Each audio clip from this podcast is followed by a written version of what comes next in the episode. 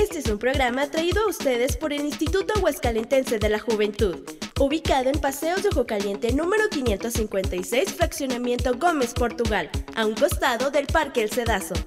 ¡Bravo! ¿Qué tal? Muy buenas tardes. Bienvenidos a un programa más de Yahunautas. Como siempre arrancamos con el mejor entretenimiento para todos ustedes aquí en el mejor programa de jóvenes. Me acompaña mi fiel compañera de aventuras, Bielka López. ¿Qué tal, Bielka? ¿Cómo estás? Muy buenas tardes. Hola amigos, pues muy bien Rodrigo de estar con ustedes y es que hoy tenemos un programa muy padre y a la vez medio con nervios. Con muchos nervios, pero bueno, tenemos un invitado muy especial. Tengo el honor de presentar a Miguel Monterrubio, quien es un experto en el mundo de los reptiles, de las serpientes. ¿Qué tal, Miguel? ¿Cómo estás?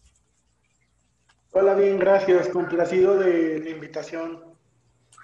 Oye, y bueno, para todos los eh, yahunautas que estén en contexto, antes que todo, ahí traes una serpiente real en tus manos, ¿no? No es falsa, es real. A ver, muéstrala. ¿Tiene algún nombre o cuánto tiempo lleva contigo? Cuéntanos.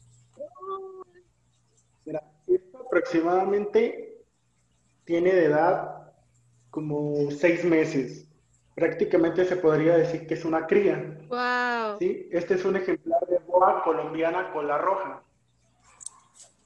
Wow, boa colombiana. Oye, y entonces, ¿Es, es cría eh, por parte de, de, de, especies que ya tenías o llegó, llegó contigo?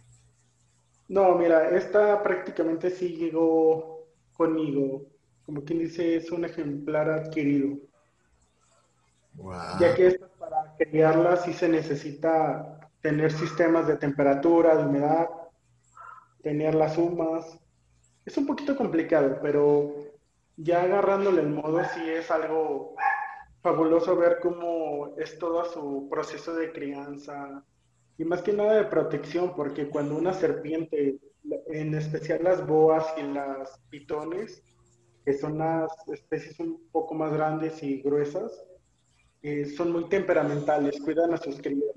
Se podría pensar que no, pero realmente son animales que cuidan demasiado sus huevos y sus crías al nacer prácticamente como a las dos semanas abandonan el nido o las crías abandonan el nido. Pero lo que es todo el proceso de incubación son muy temperamentales. Wow. ¿Cómo ves, Biel? ¿Que tú tendrías una de estas en tu casa? No lo sé, la verdad no. Imagínate, se llega a escapar y el miedo. Bueno, supongo que para tener una especie de esas de víboras, pues creo le tienes que quitar como el veneno y todo eso, ¿no? Pero aún así, este, ¿no? No, prácticamente eh, es un error. Este, no hay que decir que estás mal porque a veces no conocemos, ¿no? Eh, como dicen, es más que no pregunta. Mira, son las serpientes, las víboras y las culebras. Las serpientes viene siendo en este caso como la boa, eh, como los alicantes que un poquito más a ratito se los voy a presentar a un ejemplar que tengo de alicante, que también se conoce como serpiente maicera o cincuate. Esa es una especie endémica de México. Pero la particularidad de las serpientes es que carecen de veneno. En especial, por ejemplo, la boa oh. Su defensa es enrollarse en sus presas y asfixiarlas, sacar todo el aire para poderlas devorar o defenderse. De esta manera eh, se defienden o matan a su presa para comerla. Las serpientes, bueno, como se les mencioné, carecen de veneno. Normalmente eh, el cuerpo es parejo. La cabeza de las víboras, eh, las que tienen veneno, está en triángulo, prácticamente, pero si se fijan un ah, poquito, si se alcanza a ver, triángulo. Esto es porque en un principio eh, los ejemplares, estamos hablando de miles de años, estaban, estaba, perdón, estaban atrasadas en evolución y tenían cierto veneno para cazar a sus presas. Pero conforme fueron evolucionando las boas y las pitones, eh, empezaron a, a omitir el veneno en sus glándulas, pero en especial los pitones y las boas tienen colmillos. Y los biólogos que se especializan en reptiles eh, dicen que es por dos motivos, porque en algún tiempo tuvieron veneno y no perdieron los colmillos, pero otro motivo es, si se fijan cómo se está enrollando, es porque estas dos especies se enrollan en los árboles y al momento de cazar lo hacen desde la rama, avientan así, se avientan y con los colmillos jalan su presa así. Entonces por eso tienen sus colmillos también. Eh, se tienen esas dos creencias de por qué los colmillos grandes de la boa. Realmente si una boa nos muerde, eh, sí nos puede causar una lesión. Normalmente si muerde hay que lavar en el momento porque si no sí puede causar necrosis o algún tipo de infección si no es atendida al momento, ya que pues obviamente las serpientes no se van a lavar sus dientes y tienen demasiadas bacterias encima este, que nos pueden causar algún daño. Podría ser como un caso similar a la rabia que podría transmitir un perro al morder. se podría decir que sí, pero más que nada esta es una infección ya también por cuestiones de, de la mordida, pero más de higiene de la persona es como si te cortas, este, estás haciendo algún trabajo manual y te cortas con tijeras, a lo mejor consideras que es un, un ambiente este, con higiene, pero realmente a lo mejor se cortó algo anteriormente, ¿no? En este caso, pues la guarda las bacterias de la carne en descomposición que guarda de los, de los animales que ha consumido. Exactamente, de sus presas. Pero más que nada, si lo comparamos con la rabia, en los reptiles sería la salmonela. Al momento de que las estamos manipulando y no nos lavamos bien las manos y consumimos alimentos, por ejemplo, yo ahorita acabando de manipularla, voy, tomo una manzana y me la como, sin lavarme las manos me puede dar salmonelosis, que pues se presenta como un cuadro de inflamada, diarrea, son diarreas muy intensas que hasta te pueden hacer perder demasiado peso, pero no nada más las serpientes, en general cualquier reptil. Ajá. Sí, a mí me da mucho miedo la salmonela. Sí, es lo único... Ratito te da miedo. Todo. Prácticamente sí sería lo único de enfermedad este, que transmiten fácilmente, pero no hay nada como acabando de, de la manipulación, lavarte las manos con abundante agua y jabón y ya con eso. Wow, oye, pues ahí vemos esta especie, esta boa colombiana, como bien la citaste. Y bueno, eh, parte de, esta charla contigo es porque, pues, este, el pasado 19 de septiembre, el pasado fin de semana, pues, se celebró el Día Internacional de la Concientización eh, sobre la Mordedura de Serpientes. Este, y, y Bielka, pues, nos trae los detalles, ¿verdad, Bielka? Así es, vamos a ver esta pequeña información que yo les traigo. Yahunauta. El 19 de septiembre se celebra el Día Internacional de la Concienciación sobre la Mordedura de Serpiente, con el objetivo de crear conciencia sobre la incidencia mundial de las lesiones por mordedura de serpiente. Además, también se quiere sensibilizar a la población sobre cómo prevenir las mordeduras de serpiente. En 2017, la Organización Mundial de la Salud incluyó la mordedura de serpiente a su lista de enfermedades tropicales desatendidas de máxima prioridad y en mayo de 2018 adoptó por unanimidad una resolución que insta a los gobiernos del mundo y a la OMS a abordar el problema. La Organización Mundial de la Salud estima que entre 81.000 y 138.000 personas en todo el mundo mueren cada año por mordedura de serpiente y hasta 400.000 quedan permanentemente discapacitadas o disfiguradas, como resultado de ser mordidas por serpientes venenosas. Yahunauta.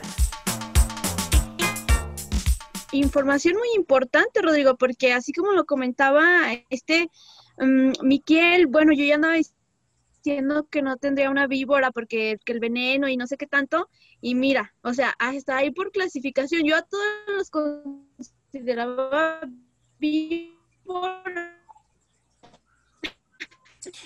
Se nos va la señal, Bielka, se nos va poquito la señal, pero bueno, nos mencionabas eh, justamente, yo también pensaba eso, que, a todas se les tenía que retirar el veneno si las querías tener en casa.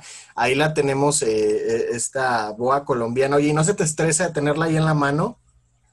Fíjate que sí son eh, especies muy temperamentales, pero básicamente si la manejas con cuidado, por ejemplo, mira, voy a hacer el cambio de mano, ahí suavecito soltamos, sin apretarla, y mira, ya, ella ya se cambia, ella empieza a moverse, digámoslo como ella quiere, pero si yo la empiezo a presionar, vamos a tratar de hacer un movimiento un poquito brusco, si te fijas empieza a hacer para atrás, se retrae como en ese.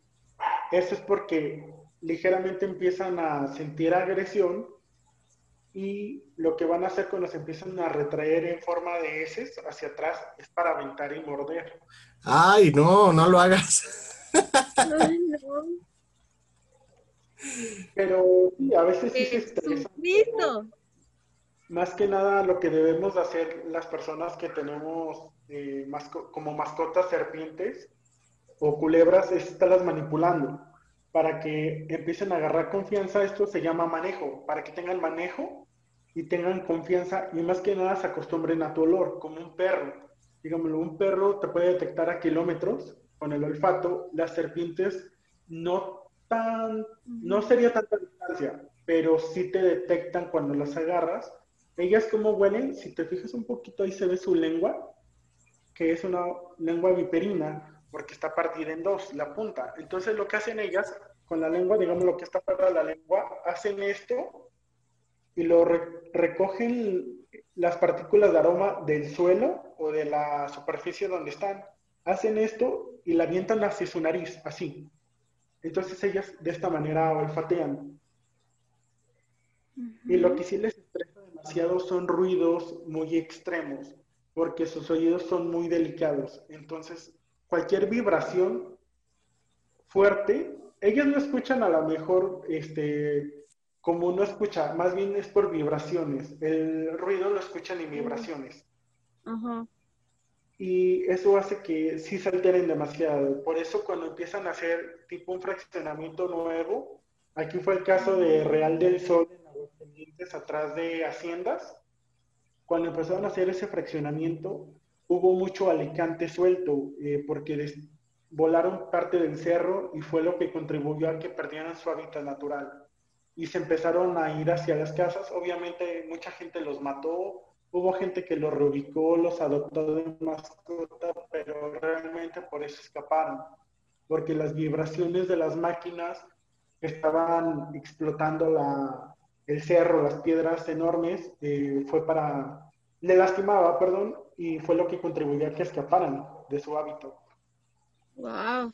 Uy, yo tan cerca que vivo, más bien yo vivo en real. Ay, no, qué nervios. Oye, y, bueno, ahorita que tratamos este tema y que fuimos a esta nota sobre este día que se conmemora y que es importante, el cual pues destaca la Organización Mundial de la Salud, chicos, pues bueno, justamente es porque luego a veces las personas no están bien informadas satanizan a las serpientes y, al momento de que luego las, las y los muerden, eh, no están informados y, de cierta forma las satanizan por esto. Hay que estar bien informados, ¿no? El saber en qué momento, eh, o más bien el por qué te ataca una serpiente. No lo hacen simplemente porque pues se les antoje hacerlo, ¿no? Claro, ¿qué recomendaciones?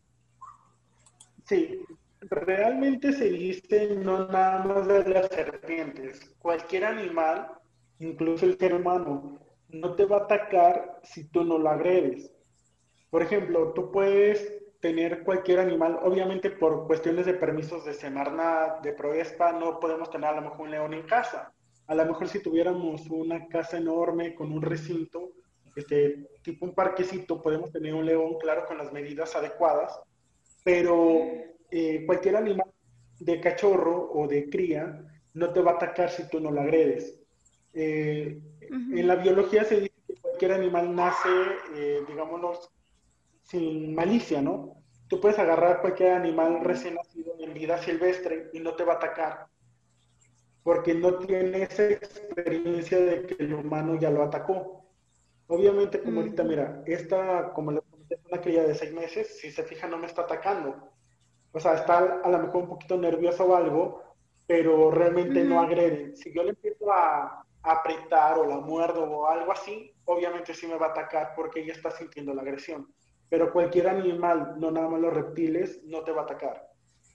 También, por ejemplo, si nos vamos al lado de los cocodrilos, que son reptiles también, un animal que está bien alimentado tampoco te va a atacar.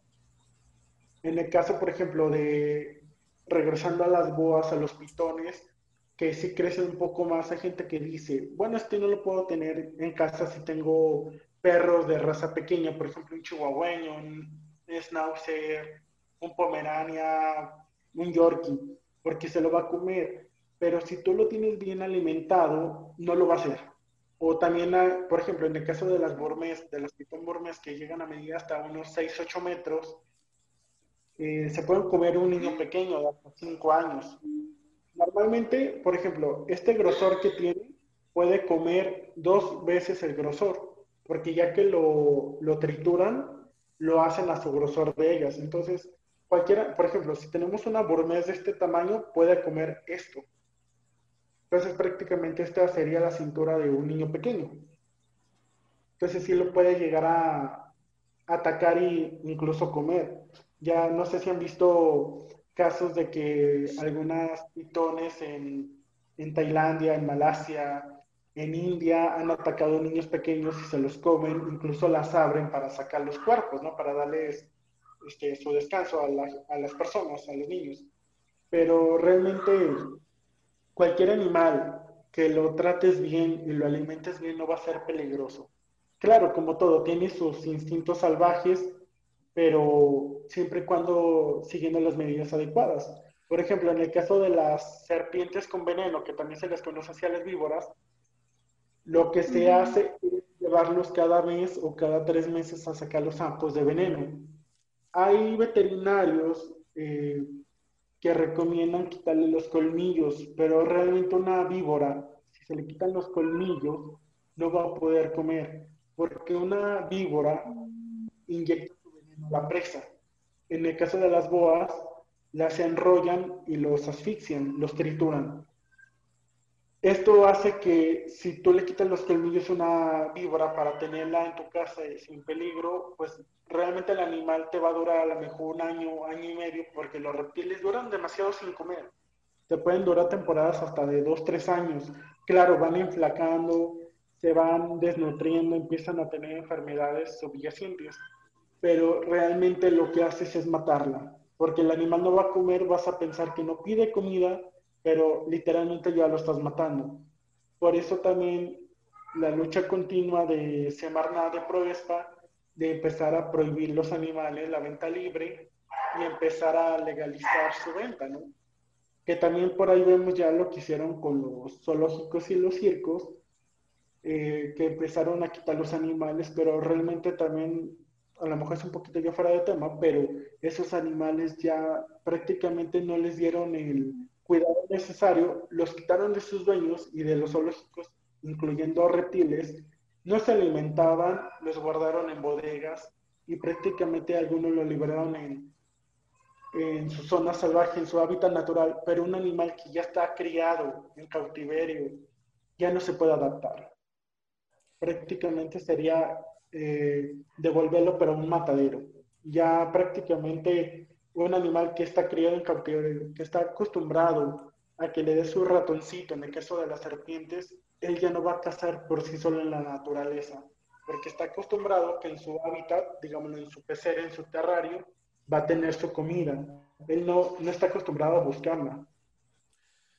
Y, esto es muy cierto, y luego ese es uno en cualquier animal que adoptas y después lo vas a liberar que al parque, ¿no? O sea, hablando de animales un poco menos, menos salvajes, este, y pues no, ellos ya están acostumbrados. Oigan, pues yo quisiera que nos presentaras a la otra especie que tienes. Muchas gracias a todos los que continúan escuchándonos aquí por el 92.7 de tu radio, tu estación, a todos los que nos ven también por Facebook, por medio de Yahoo, Instituto Huascalentense de la Juventud. Los invitamos a que si nos estás escuchando más tardecita puedes volver a repetir el programa y ver las especies de nuestro amigo Miguel eh, Monterrubio. A ver, ya nos trae otra especie. ¿Nos puedes platicar un poquito de esta? Claro que sí. Mira, esta es una especie, se llama, perdón, que se llama alicante o cincuate, o también se le conoce como serpiente maicera. Se le conoce así como serpiente maicera porque normalmente se da entre las milpas. Sí, esta es una especie totalmente endémica de México y que en Aguascalientes también es una especie endémica y también se le conoce como especie totémica, ya que eh, se le atribuyen unos, digamos, misticismos en la cultura mexicana, como de que se mete a las casas de las personas que viven en los ranchos y se toman la leche del pecho de las mujeres, que también se pegan en las ubres de las vacas. Oh, eh, también, se, dice que cuando están viejos los alicantes, les salen plumas. Este, esto es por... ¿Y sí? Eh, ¿No? No, realmente no les salen plumas. Eh, se tiene esa creencia porque, mira, se meten a los graneros, a los establos, se comen a los pollitos. Entonces el animal, pues obviamente cuando la aprieta, este, avienta sangre. Lo que hace es embarrar su cuerpo de sangre, ¿no? Entonces ah, ella también se, llena y entre las plumas de las gallinas, pues se les pegan con la sangre, se, se queda pegado. Entonces por eso se tiene que el viejo le salen plumas, pero realmente no. En cuestión de la leche, de que toman la leche de las vacas y de las mujeres, eh, eso sí se ha catalogado, eh, ya que a veces se pegan en las ubres, y de las mujeres, pues es ahora sí que los comentarios o las pláticas que ellas hacen, ¿no? Las historias de abuelitos, pero realmente sí es una especie que está extendida, digámoslo, desde Chiapas, este, que es la punta del sureste para este, Guatemala, también hay en Guatemala parte de lo que viene siendo Belice y Honduras. Y si nos vamos para el norte, este, se extiende en todo el país, todo el territorio mexicano. Pero fuera del país se extiende en Texas, en California y me parece que nada más en esas zonas por cuestiones de clima. Pero pues prácticamente son estados que algún tiempo pertenecieron a México. Entonces, prácticamente es por la zona y el clima. Esta especie en particular para tener mascotas es muy adaptable, ya que a diferencia de las boas y de las pitones, esta especie la podemos tener sin placa térmica. Es recomendable tenerla, pero cuando es una especie que ya está de importación, aunque es mexicana. Ok. Se puede tener con su placa térmica, eh, que es una plaquita que va entre la, por ejemplo, la tenemos en una mesa, está la mesa, ponemos la placa y luego va la pecera para que le dé calor suficiente. O también hay focos con radiación UV para que le, le, sintetice la comida, pueda hacer su digestión y también le ayuda a la muda de, de piel. En este caso, por ejemplo, eh, no requiere de tantos cuidados como es una especie endémica, eh, está adaptada al clima, al tipo de agua. Si le pones agua de la llave, está adaptada. ¿Por qué? Porque ella ya nació aquí. Están acostumbradas al, clima de México, aunque sea una especie, este, perdón, aunque la traigan de otro país siendo especie mexicana, no importa. Ellas ya tienen como el chip integrado a los climas, al tipo de agua, minerales, todo de México.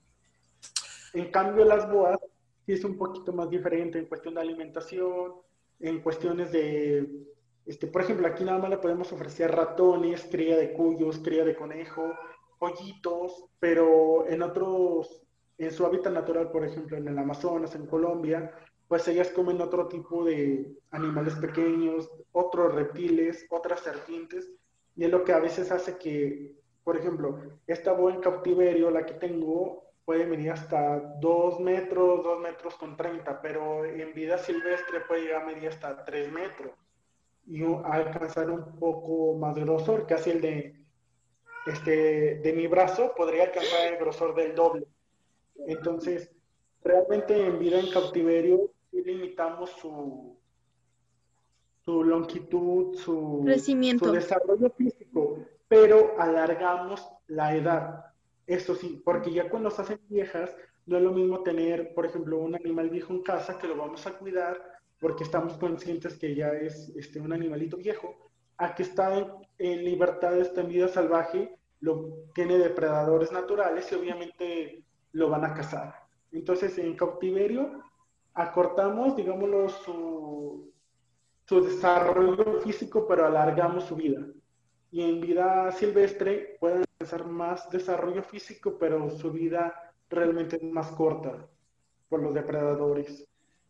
Muchísimas gracias, Miguel Monterrubio, por este espacio. Te esperamos próximamente porque haces muchas otras cosas. Muchas gracias por este, por acompañarnos esta tarde. Claro, les agradezco este, a Bielka y a ti el favor de invitarme. Ay. Estamos No, muchísimas gracias por habernos escuchado por el 92.7 y a todos los que nos vieron por la página del Yahoo. Muchísimas gracias. Gracias a todos por su preferencia. Ya está, cuiden a sus mascotas. Y así nos vamos, ya lo saben. Ella es Bielka López, nos acompañó Miguel Monterrubio. Yo soy Rodrigo Cantú. Y esto es un programa más de Yahoo Nautas. Bye bye. Haz clic y desconéctate. Búscanos en Facebook como Instituto Aguascalentense de la Juventud. Esto fue Yahoo Nautas.